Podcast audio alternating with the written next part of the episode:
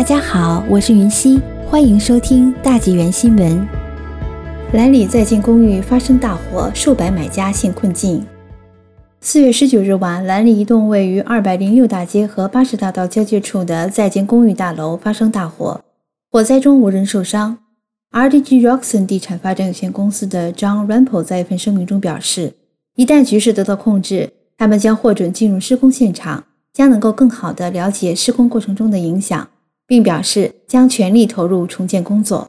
他补充说：“我们正在与所有买家积极沟通和更新，向他们保证我们的使命是完成亚历山大广场社区，并向他们承诺我们将全力投入大楼重建。”周四，消防人员仍在现场灭火，目前火灾原因尚不清楚。